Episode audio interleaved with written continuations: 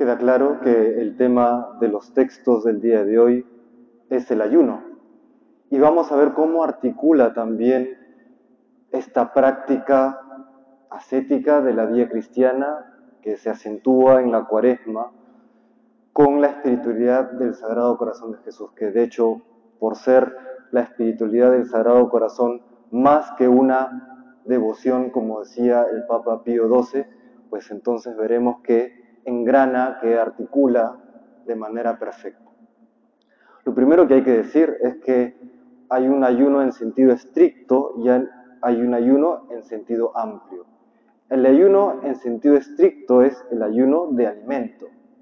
Sin embargo, como hemos escuchado hoy en la primera lectura del profeta Isaías, hay un ayuno también en sentido amplio, que va más allá solamente del alimento, sino que consiste en una privación de todo aquello que, aunque pudiera ser lícito e incluso necesario, yo lo pospongo, lo postergo para buscar un bien mayor.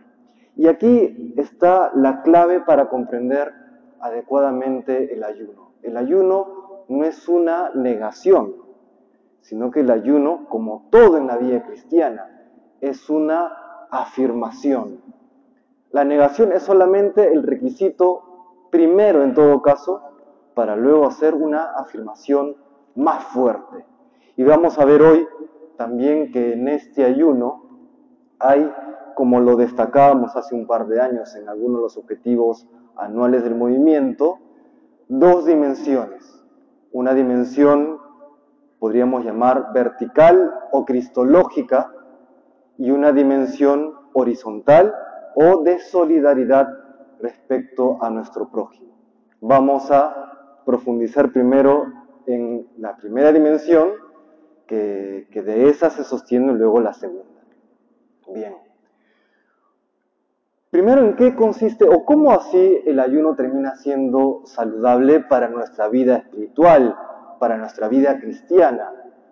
Lo primero que tendría que decir es que no pretendo agotar la explicación, porque el ayuno forma parte de la vida espiritual, forma parte de la vida de gracia, y la vida de gracia tiene siempre el aspecto de gratuidad, es decir, no se basa en una especie de mecanicismo, no hago esto para conseguir aquello, sino que por ser gracia, por ser gratuito, Dios derrama sus bendiciones como Él quiere. Entonces, por, a pesar de que algo se puede decir, no se puede agotar el contenido o cómo vincula el ayuno con la vida de gracia. Pero sí, por supuesto, que hay un vínculo y que lo vamos a explorar.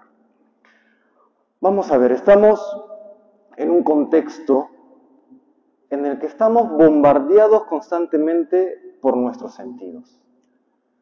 La música, las redes sociales, las series de televisión o series por streaming, el fútbol y un largo etcétera. Estamos constantemente bombardeados por o a través de nuestros sentidos. Y lo que nos lleva es a esa especie de pan y circo que tenían los romanos. Por supuesto, ahora con una mucho mayor sofisticación. Pan y circo que terminaba siendo el verdadero opio del pueblo, porque era como una especie de estupefaciente que los ponía en un estado en que eran incapaces de tener un juicio crítico para poder vivir mejor. Eran como esclavos de sus propios vicios, esclavos de sus vicios. Y eso que se vivía ya en el, tiempo del Imperio Romano, se vive hoy también, aunque de otra manera. Con todas aquellas cosas que he mencionado y seguramente habrán muchas más. Por eso Marx se equivocaba terriblemente cuando decía que la fe es el opio del pueblo. Es todo lo contrario, la fe es liberadora. Te hace ver la realidad en su dimensión plena, el opio del pueblo es aquello que hoy experimentamos en esa aparente libertad, pero que realmente nos esclaviza.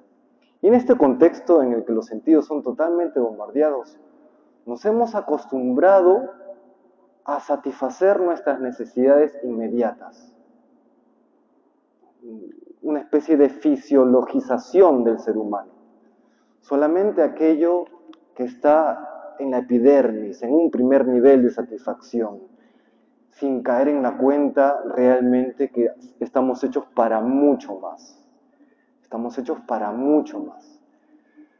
Solamente aquel que siente hambre o que ayuna puede luego comprender que no es realmente hambre de pan o hambre de satisfacer los sentidos, sino que detrás de cualquier anhelo hay finalmente el hambre o el, anhelo de Dios.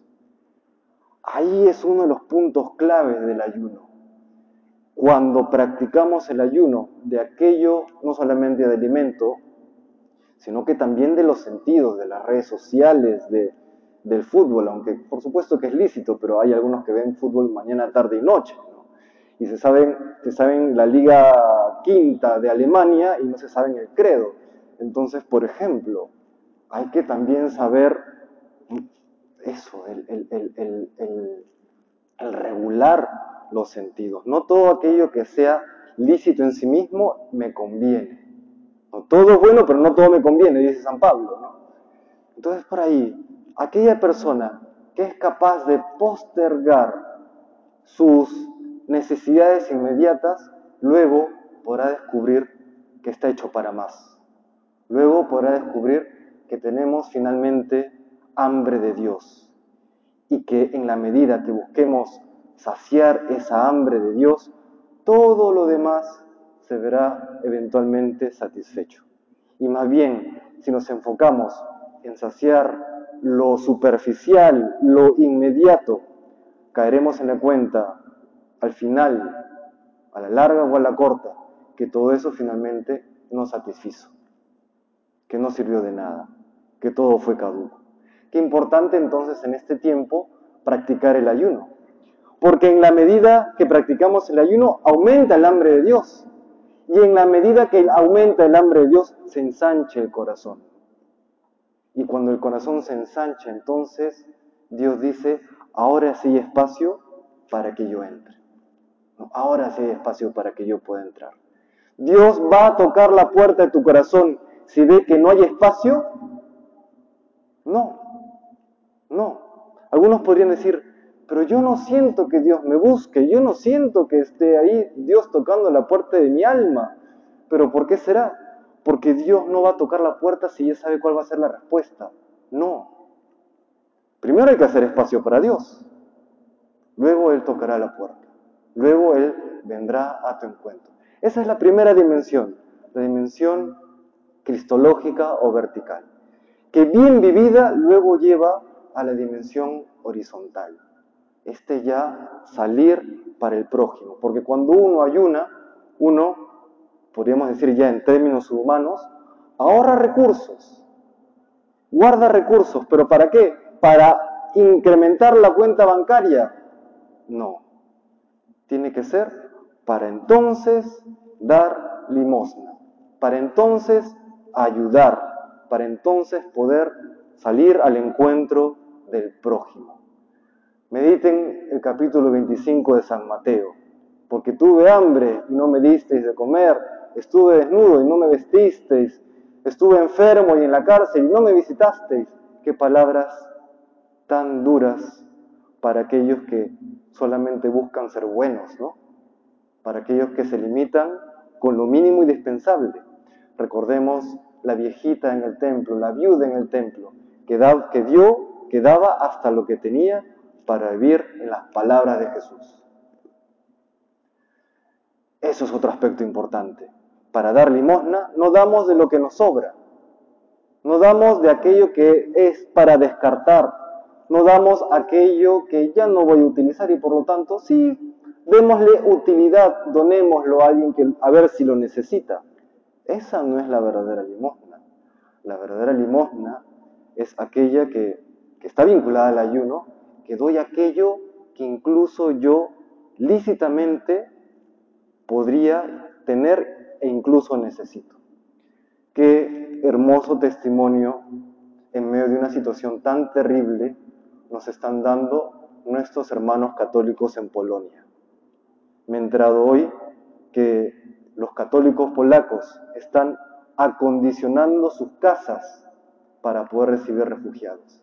Fíjense qué tremendo ejemplo nos están dando nuestros hermanos en este contexto terrible de la guerra.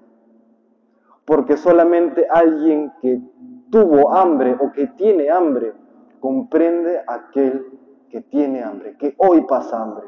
Una persona que jamás ha sentido hambre jamás podrá comprender al otro, podrá imaginar en su ficción mental, pero jamás podrá comprender a aquella persona que pasa hambre, aquella persona que no ayuna, jamás tendrá la capacidad de comprender un corazón solitario, un corazón necesitado, un corazón herido. ¿Cómo podremos sanar el mundo si no hacemos ayuno? Por eso bien dice el Señor, algunos demonios solamente se expulsan con ayuno y oración. ¿Por qué? Porque solamente entonces realmente puedes tocar el sufrimiento de aquel que sufre, de aquel que padece. Solamente entonces. Queridos hermanos, el día de hoy el Sagrado Corazón de Jesús nos invita a través de esta práctica del ayuno, que no queda solamente en el tema alimenticio. Y algunos de estos memes que aparecen en internet también son muy ciertos, ¿no? Dicen ayuno sin oración es dieta. La, práctica cuaresmal no es la dieta, es el ayuno, es saber, es ofrecerlo por amor a Dios. Pero es este ayuno que nos ensanche pues el corazón, que nos ensanche el corazón. Porque vemos, lo notamos a nivel global, a nivel local, a nivel familiar y personal, que los grandes males del mundo no es un problema, no es un problema de un sistema, un modelo económico, político, más democracia, menos democracia. Ahí no va el problema. El gran problema del mundo es un problema del corazón. El gran problema del mundo es un problema moral.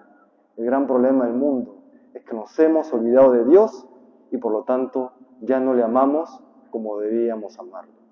El Señor, el día de hoy, a través de la devoción del Sagrado Corazón de Jesús, nos invita, lo que dice allí en el dintel de la iglesia, vayan e encienden, incendien el mundo en el amor de Dios. Eso es lo que nos pide constantemente el corazón de Jesús. Y para eso, para poder dar a conocer al corazón de Jesús, hay que hacer espacio en nuestros corazones, hay que ensancharlo, hay que vivir las prácticas cuaresmales a las cuales Dios y la iglesia nos invitan el día de hoy. Que el Señor nos bendiga.